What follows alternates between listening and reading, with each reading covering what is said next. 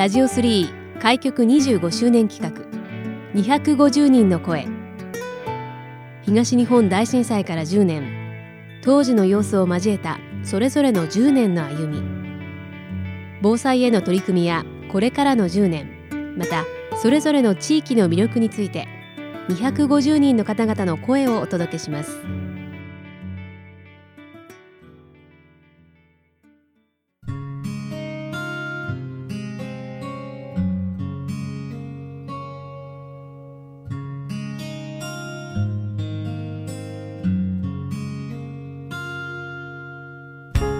ラジオ3開局25周年企画250人の声。今回は連邦商工会の前会長そして相談役でまた連邦おもしろ案内人の代表もされていらっしゃいます。千葉隆夫さんに今回お話をお伺いします。千葉さん今回はよろしくお願いします。よろしくお願いします。いやもう千葉さんいろんなことをあの今もされてきてらっしゃるということなんですけれども、はい、千葉さんが改めて普段されていることについてまずはご紹介いただけますか？普段はまあ米屋ですから。はい、はい、あの米国と燃料店の経営してます、はい、はい。その他にもいろんな取り組みされてこられてると思いますけれども。ああまあまあ一言で言うと街づくりですかね街づくり。はいはい。ただ連邦の街づくり。ああまあそういうことですかね、うん、あの連邦商工会っていうのがあって、はい、その商工会っていうのがあのまあちょっと前ちょ少しだけあの会長はさせてもらいましたけど、はい、連邦商工会っていうのがこの地域、まあ、コミュニティの、まあ、中核となって、うん。この地域って割とあの歴史があるので、町内会でも各町内会それからいろんなこの各種団体が皆歴史があるんですよね、でも意外とこう横のつながりがこうないので、全体をこう見渡してあの一つのまちづくりっていうこの観点から、あのまあ、やっていく役目が、まあ、コミュニティづくりっていうのの、まあ、中核となるべきっていうのが商工会の役割かなっていうふうに、まあ、思っているもんですからでそれに付随した、まあ、いろんなイベントっていうか、はい、そういうことを、まあ、あのお手伝いしてきたような感じですけどね。はい、ありがとうございます。そんな千葉さんですけれども、はい。まあ、今年で東日本大震災から10年を迎えますけれども、そうですね、震災当時っていうのは、はい、千葉さんはまさにお仕事中、ね、そうだったんですね、はい、もう本当にたまたまあのまあ人と会うあのアポ通ってたんですけれど、はい、3時の約束でうん、でちょっと手前のところでちょっと駐車してたんですね、はい、そしたらまあガタガタって揺れ始まって、ら地震と思ったんですけどそっからが長いんですよね、うん、ちょっと早く収まってくれってはじ生まれて初めてあんなふうに思いましたね、ハンドルにしがみついてた状態で、それから商店街をちょっとこう見回ってから、まあ、大学さんって魚屋さんあの焼いいつものように焼いてて、はい、あこれ帰りに夜の分として買っていこうかななんて思って、で肉屋さんに行ってそれからまあ一通り見回ってで見回ってて別に何の役もただねただ私のあの 物見ゆさんですけどね、はい、まあでもまあ無事だなということで。で松原さんのとこで肉買って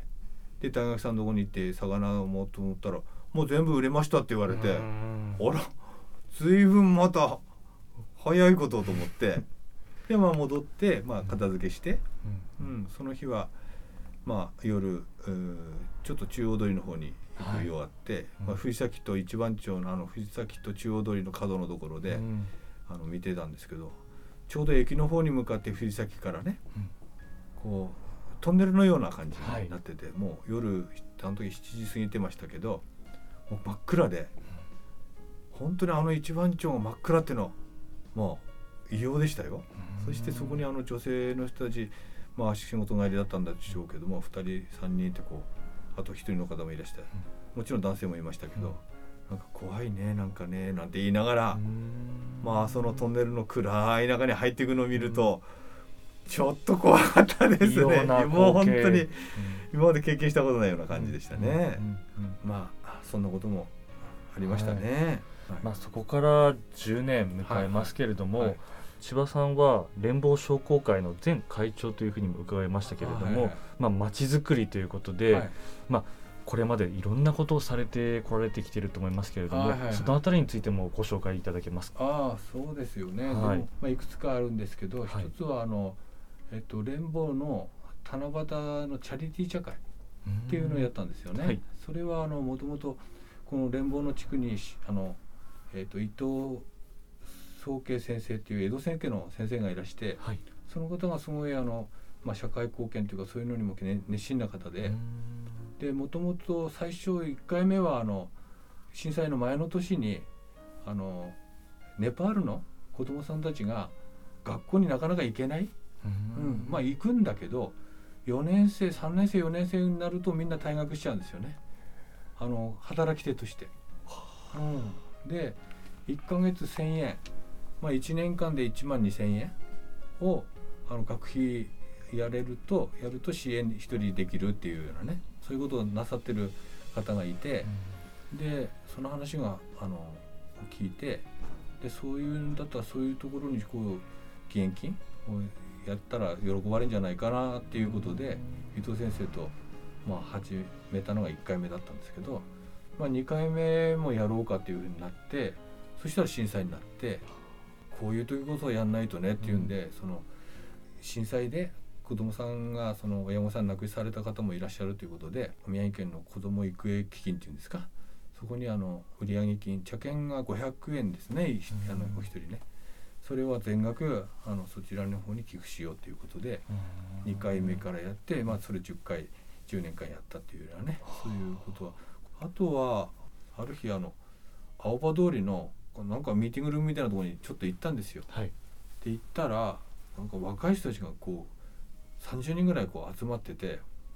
であっちでもこっちでもこう塊になって話してるんですけど、うん、聞いてるとだって連邦はさ連邦だったらね連邦のいいとこはさなんとかとかって連邦連邦ってやたら言ってんですよ。でもよく見ているとそこに連邦の人はいそうもないんですね。はあはあ、なんだこれっていう、うんうん、ちょっとこうカルチャーショックみたいな。はい、うん、であと話聞いてみたらその東京から来たっていうんですよね、そういう人も中に入ってたんですよ。はい、でその後その人たちが、うんと、から連絡があってあのロコタをしたいんですけど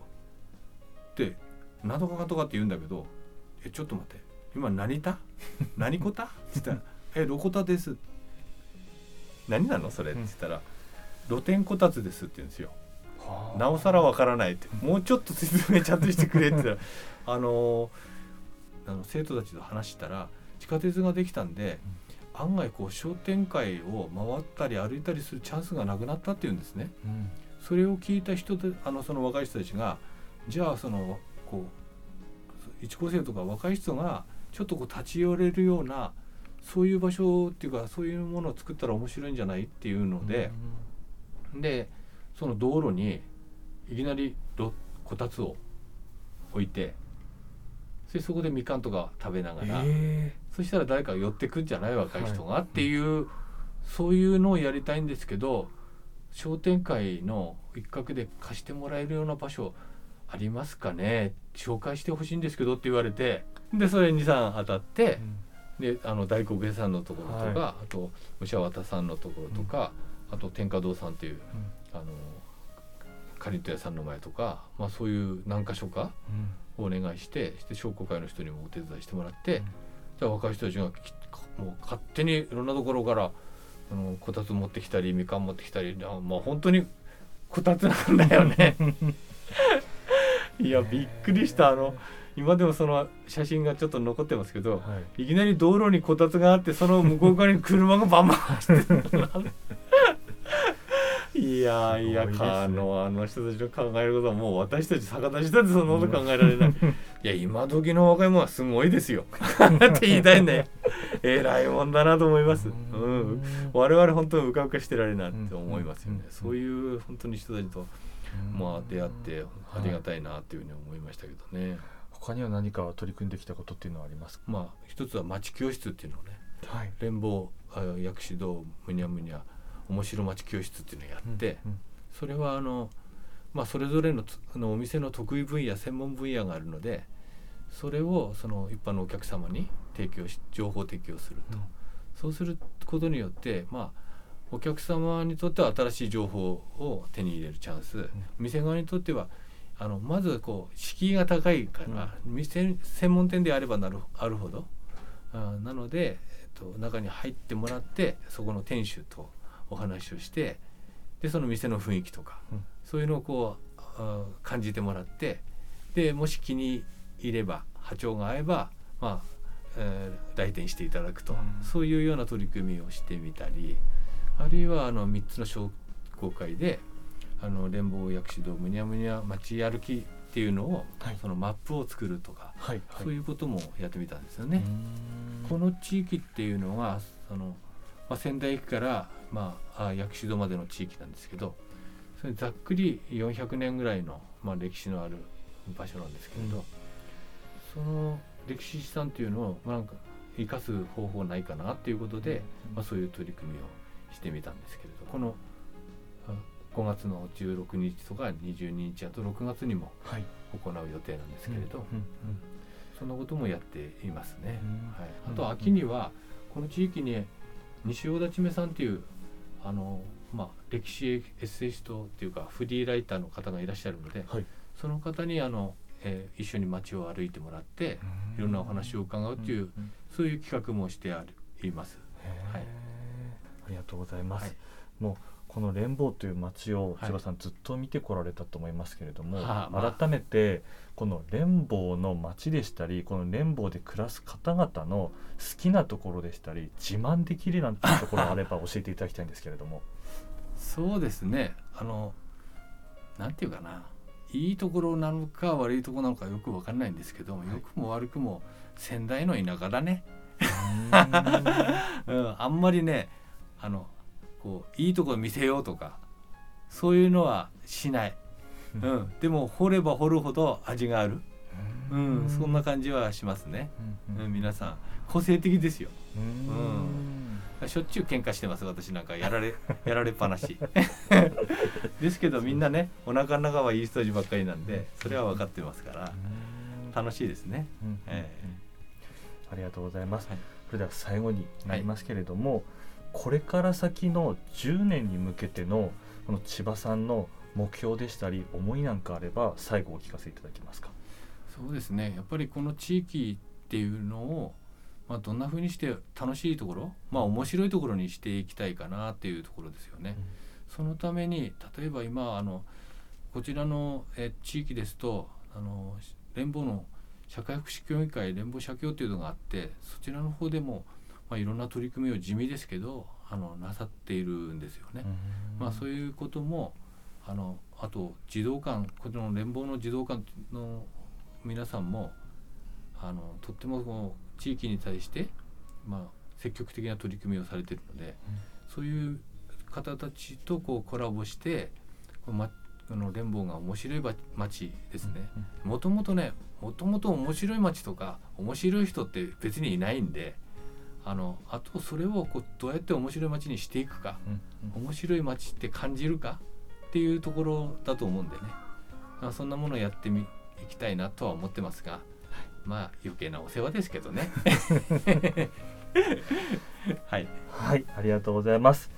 えー、今回はですね連邦商工会の前会長そして相談役また連邦おもしろ案内人の代表をされていらっしゃいます千葉隆夫さんにお話をお伺いしました。千葉さんありがとうございました。ありがとうございました。